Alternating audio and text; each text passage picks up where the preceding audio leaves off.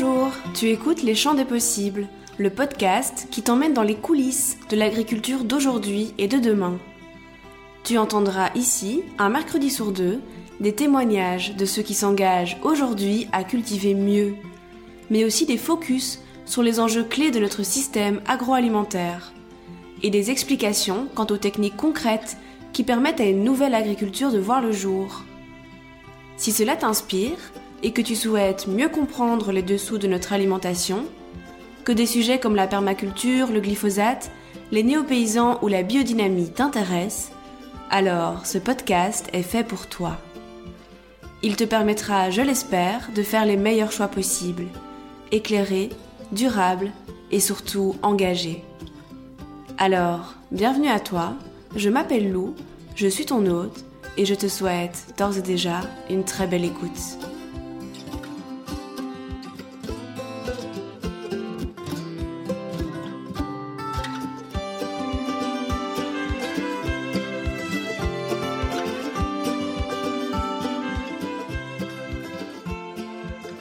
Aujourd'hui, je te propose un épisode un peu spécial car je voulais te parler de mes dernières lectures. Pour moi, les livres sont un vrai trésor, une véritable richesse. D'ailleurs, depuis toute petite, j'aime lire et aujourd'hui, je lis presque tous les jours. J'ai vraiment saisi tout le pouvoir que détiennent les livres. C'est une source d'inspiration et d'apprentissage sans limite. Peu importe qui tu es et où tu es, tu peux tout apprendre grâce à eux.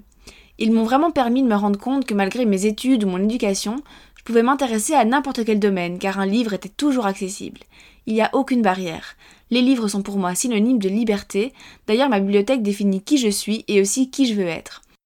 Ils m'aident à m'améliorer, à apprendre et à trouver ma voie ou simplement parfois à me détendre et à changer d'univers. Bref, tu l'auras compris, je suis une adepte de la lecture. Pour en revenir à cet épisode, le but de cette revue est donc de te partager mes dernières lectures engagées et mon avis à leur sujet.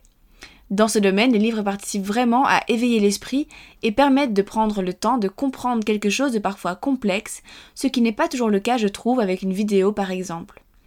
Ici, tu peux relire plusieurs fois quelques phrases, revenir à la page ou au chapitre précédent pour faire des liens et même prendre des notes, gribouiller, dessiner, bref, t'approprier vraiment et réellement intégrer le contenu que tu apprends. Mais je sais aussi que les livres peuvent vite coûter cher, surtout si on a un bon rythme de lecture. Alors peut-être que grâce à cet épisode, tu pourras te faire une idée un peu plus précise de certains livres et déterminer s'ils valent vraiment la peine d'être lus ou pas pour toi, dans ton contexte et ton cheminement. Ces livres parleront d'agriculture, d'agroécologie, de permaculture, etc. bien sûr, mais aussi d'autres sujets car je considère que l'agriculture et l'alimentation font partie d'un système qu'il est bon d'apprendre à connaître dans sa globalité, étant donné toutes les interconnexions qui le composent mais ces ouvrages auront cependant tous un point commun, l'engagement. Si ce format te plaît, n'hésite pas à me le dire en commentaire ou sur Instagram, at et j'en ferai alors de temps en temps au fil de ma lecture. Bonne écoute Aujourd'hui, je te propose un épisode un peu spécial car je voulais te parler de mes dernières lectures. Pour moi, les livres sont un vrai trésor, une véritable richesse. Et d'ailleurs, depuis toute petite, j'aime lire et aujourd'hui, je lis presque tous les jours. J'ai vraiment saisi tout le pouvoir que détiennent les livres, c'est une source d'inspiration et d'apprentissage sans limite, peu importe qui tu es et où tu es, tu peux tout apprendre grâce à eux. Ils m'ont permis de me rendre compte que malgré mes études ou mon éducation, je pouvais m'intéresser à n'importe quel domaine car un livre était toujours accessible. Il n'y a aucune barrière. Les livres sont pour moi synonymes de liberté. D'ailleurs, ma bibliothèque définit qui je suis et aussi qui je veux être. Il m'aide à m'améliorer, à apprendre et à trouver ma voie ou simplement parfois à me détendre et à changer d'univers. Bref, tu l'auras compris, je suis une véritable adepte de la lecture. Pour en revenir à cet épisode, le but de cette revue est donc de partager mes dernières lectures engagées et mon avis à leur sujet. Dans ce domaine, les livres participent vraiment à éveiller l'esprit et permettent de prendre le temps de comprendre quelque chose de parfois complexe, ce qui n'est pas toujours le cas avec les vidéos, je trouve, par exemple. Ici, tu peux relire plusieurs fois quelques phrases, revenir à la page ou même au chapitre précédent pour faire des liens, et même prendre des notes, gribouiller, dessiner, bref, t'approprier et réellement intégrer le contenu que tu apprends. Mais je sais aussi que les livres peuvent vite coûter cher, surtout si on a un bon rythme de lecture. Alors peut-être que grâce à cet épisode, tu pourras te faire une idée un peu plus précise de certains livres et déterminer s'ils valent vraiment la peine d'être lus ou pas pour toi dans ton contexte et ton cheminement. Ces livres parleront d'agriculture, d'agroécologie, de permaculture, etc., bien sûr, mais aussi d'autres sujets, car je considère que l'agriculture et l'alimentation font partie d'un système qu'il est bon d'apprendre à connaître dans sa globalité, étant donné toutes les interconnexions qui le composent. Mais ces ouvrages auront cependant tous un point commun, l'engagement. Si ce format te plaît, n'hésite pas à me le dire en commentaire ou sur Instagram, at leschamdespossibles.podcast, et j'en ferai alors de temps en temps au fil de mes lectures. Bonne écoute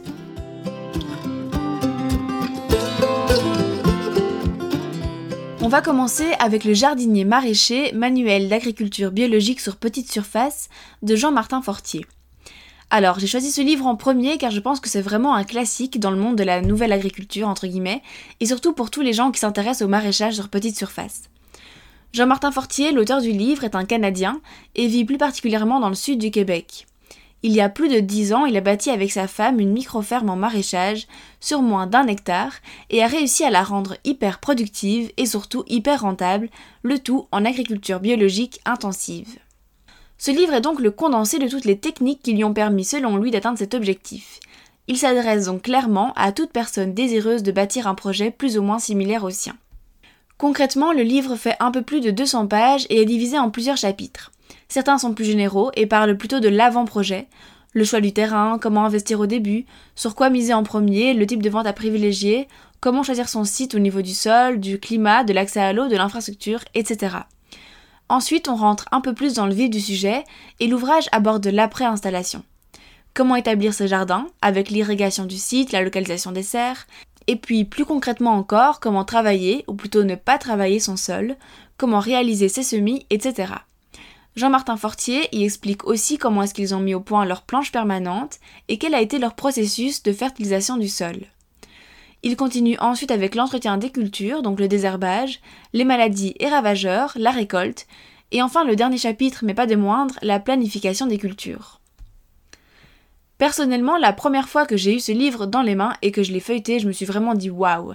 Déjà, l'esthétique du livre est super agréable et les illustrations sont magnifiques mais ce qui m'a vraiment conquise, c'est la table des matières. Elle nous permet de saisir directement la globalité du livre, mais aussi sa complexité. Jean-Martin Fortier nous offre un livre technique, certes, mais incroyablement bien travaillé, avec tous les détails pratiques dont rêvent les néo-paysans. En plus de tout ça, en annexe, il y a une fiche pratique pour plus d'une vingtaine de légumes qui explique comment les semer, comment le cultiver, les maladies à craindre et leurs techniques spécifiques. Ils sont classés en plusieurs catégories, culture rentable, culture facile, culture résistante au froid, ou culture qui demande d'être repiquée ou plutôt semée en pleine terre. Ce qui m'a également convaincu de son utilité, c'est qu'au fur et à mesure de ma lecture et de mes woofings dans des fermes, je me suis rendu compte que beaucoup des explications et conseils que me donnaient les paysans se retrouvent dans ce livre. Alors ça ne veut pas du tout dire que c'est Jean-Martin Fortier qui les a tous inventés, car beaucoup font surtout appel au bon sens et sont issus de traditions et de transmissions, mais en tout cas, ce livre est un magnifique point de départ pour toutes les personnes qui ne sont pas issues du monde agricole et qui n'ont pas ces réflexes, et plus généralement pour toutes celles qui veulent entamer un projet en maraîchage diversifié.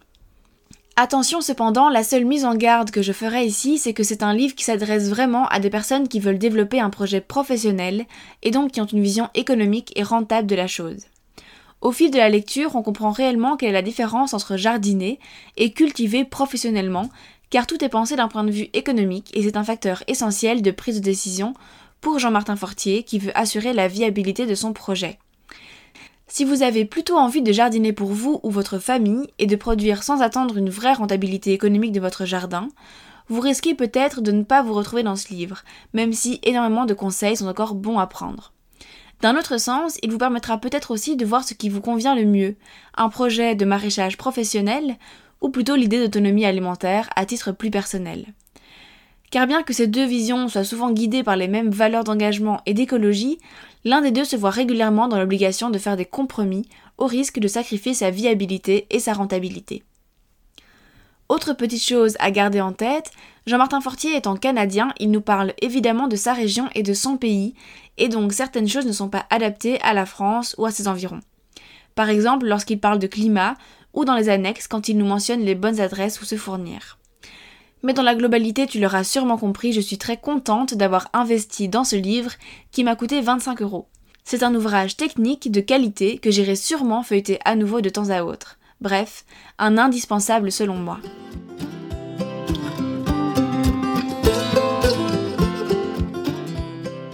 On passe ensuite dans un autre registre car ici on va parler de collapsologie, et plus précisément du livre Comment tout peut s'effondrer, petit manuel de collapsologie à l'usage des générations présentes, de Pablo Servigne et Raphaël Stevens. Pour les personnes à qui ce mot ne dit encore rien, il s'agit d'un courant de pensée récent qui étudie les risques d'un effondrement de la civilisation industrielle et ce qui pourrait succéder à la société actuelle. Pablo Servigne est sûrement sa plus grande figure, en France en tout cas, et ce livre est aussi sûrement le plus connu dans ce domaine.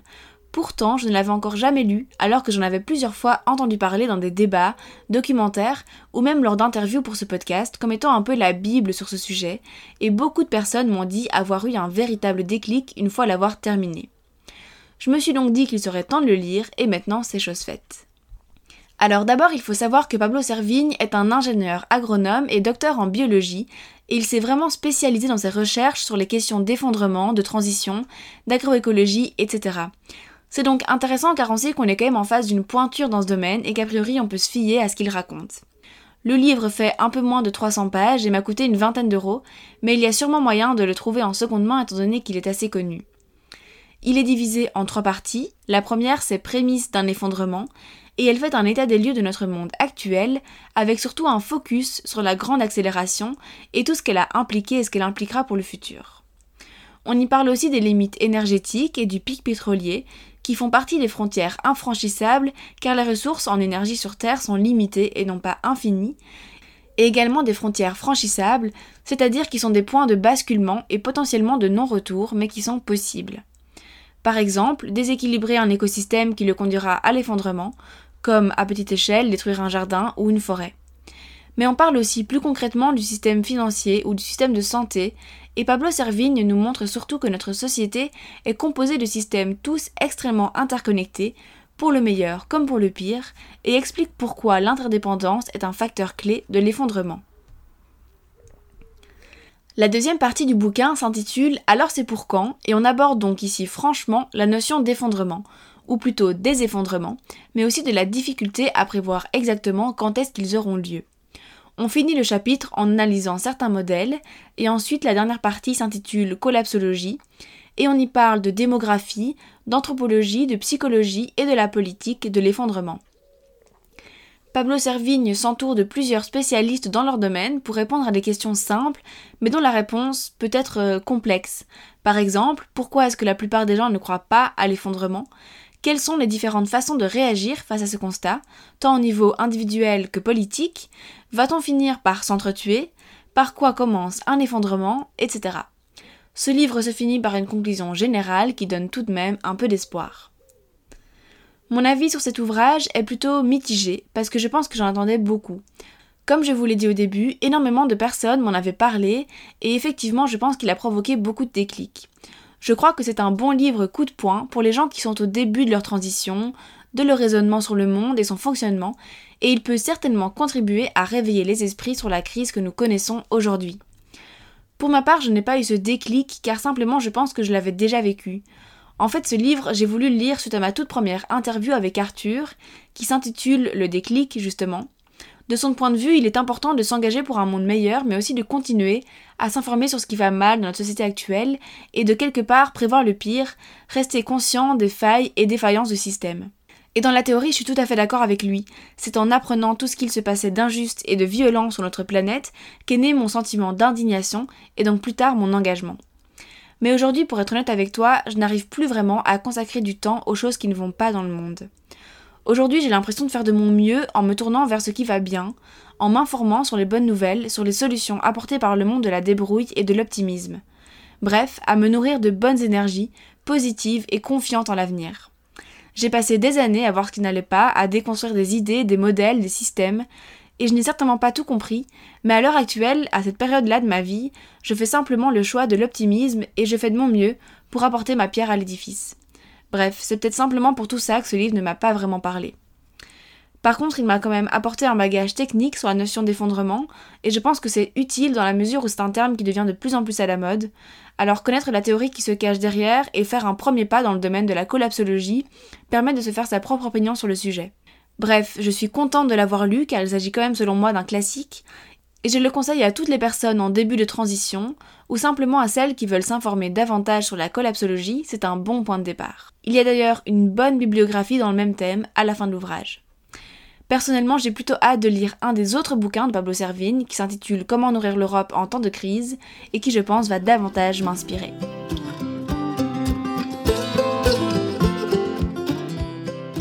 Ensuite, on passe encore dans un autre registre, puisqu'ici on va parler de micro-fermes. Pour ceux qui ne sont pas familiers avec le terme, j'aimerais vous faire un épisode prochainement sur le sujet, donc encore un peu de patience. Le livre en question que je vais vous présenter, c'est Permaculture et agroécologie, créer sa micro-ferme, de Linda Bedouet de la ferme des Ruffaux. Linda Bedouet, l'auteur de ce livre, est une parisienne reconvertie paysanne en Normandie. Elle a fondé avec son compagnon la ferme des Ruffaux en 2012. C'est donc ce qu'on peut appeler une néo-paysanne, soit une personne non issue du milieu agricole. Ce livre est une sorte de guide pour celui qui veut s'installer en micro-ferme. On y retrouve certaines thématiques similaires à celles du jardinier maraîcher, mais les deux ouvrages sont tout de même assez différents. Ici, on parle moins de techniques de culture à proprement parler, et on voit le projet plus globalement. On y découvre tous les moyens de se former au métier de paysan et l'importance de se tester sur le terrain, mais on parle aussi de la problématique d'accès au foncier et du statut juridique, social et fiscal de l'entreprise agricole. Ensuite, plus au niveau commercial, Linda Bedouet aborde les différents moyens de diversifier son activité, comme la vente de produits transformés, les ateliers, etc., mais aussi les stratégies de commercialisation qui incluent entre autres une bonne communication. Ensuite, quelques fiches pratiques viennent compléter le tout. C'est personnellement le premier livre que j'ai lu dans ce domaine et je dois dire qu'il me vendait un peu du rêve. Le livre est bien fait et bien pensé, en plus d'être esthétique. Il fait un peu plus de 300 pages et m'a coûté un peu moins de 30 euros. J'ai apprécié la façon dont le sujet a été traité, c'est-à-dire de manière globale et générale. Toutes les grandes questions qu'une personne curieuse du monde des microfermes se pose sont abordées dans l'ouvrage et c'est donc un bon premier pas pour s'y plonger. J'ai personnellement préféré la deuxième partie du bouquin, peut-être parce qu'elle permet à l'auteur d'y intégrer plus d'avis et d'expériences personnelles, puisqu'elle concerne plus directement la culture et la vie professionnelle à la ferme. La première partie était un peu trop descriptive à mon goût, au niveau du droit applicable en la matière, des différentes associations qu'elle présente, etc. En bref, je pense que ce livre est parfait pour une première lecture à ce sujet, mais qu'elle n'aidera peut-être pas les personnes déjà plus avancées dans leur projet, bien que Linda Bedouet donne évidemment des pistes pour creuser davantage chaque sujet qu'elle aborde. Ce que j'ai particulièrement bien aimé tout de même, c'est le fait que l'auteur rappelle vraiment plusieurs fois dans le bouquin l'importance d'essayer le métier de paysan avant de s'y plonger. J'ai aussi écouté quelques interviews de Linda Bedouet et c'est un conseil qu'elle donne vraiment toujours. Et je trouve qu'il a toute son importance pour une génération qui désire revenir à la terre mais qui ne la connaît plus. Les jeunes citadins peuvent avoir envie de se lancer en agriculture mais ne sont pas toujours conscients des réalités du métier et de ce qu'il implique dans tous les domaines de notre vie que ce soit au niveau de notre corps et de notre santé, car c'est un métier très physique, mais aussi de notre vie relationnelle. L'isolement est important chez les agriculteurs et la charge de travail est immense.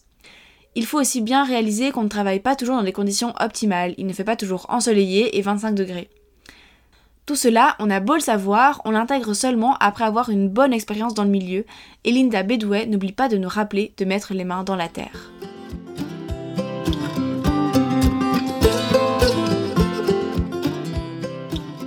Le dernier livre de cet épisode, c'est Vers la sobriété heureuse de Pierre Rabhi. Il fait plus ou moins 150 pages et il coûte environ 7 euros. Pierre Rabhi, c'est quelqu'un dont on a tous déjà entendu parler, je pense, et bien que j'avais connaissance de sa philosophie de vie et de ses accomplissements dans les grandes lignes, je n'avais jamais encore ouvert un de ses livres. J'ai donc voulu commencer avec celui-là parce qu'il me parlait bien, et simplement aussi parce que j'avais l'impression qu'il ferait une bonne introduction à la sagesse de ce grand monsieur, même si je ne suis pas toujours d'accord avec lui et je n'ai pas été déçue. Ici, Pierre Rabhi nous partage ses réflexions sur la société occidentale et sur le temps. Le temps, je pense que c'est un des thèmes centraux de ce livre, ce qu'on en fait, la façon dont on le perçoit et dont il guide nos vies. On retrace aussi au fil des pages son histoire, depuis son enfance algérienne à son installation en Ardèche, en passant par son travail d'ouvrier en France.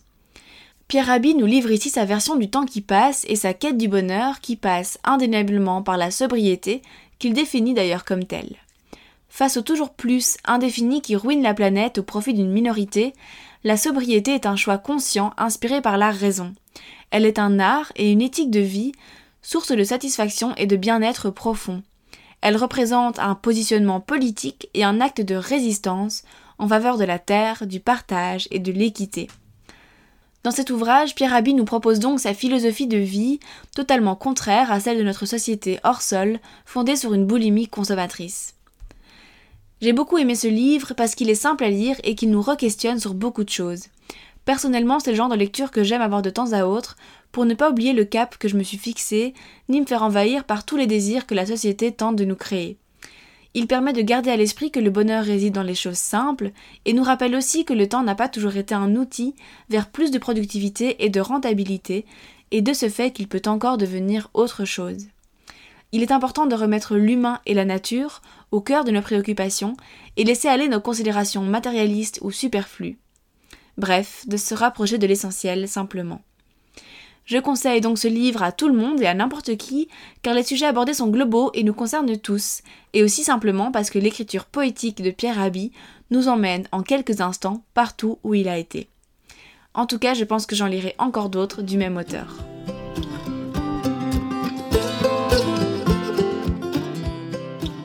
Voilà, cette revue est terminée et j'espère qu'elle t'a plu. N'hésite pas à me dire en commentaire ou sur Instagram quelles sont tes lectures engagées du moment et quelles sont celles que tu conseilles.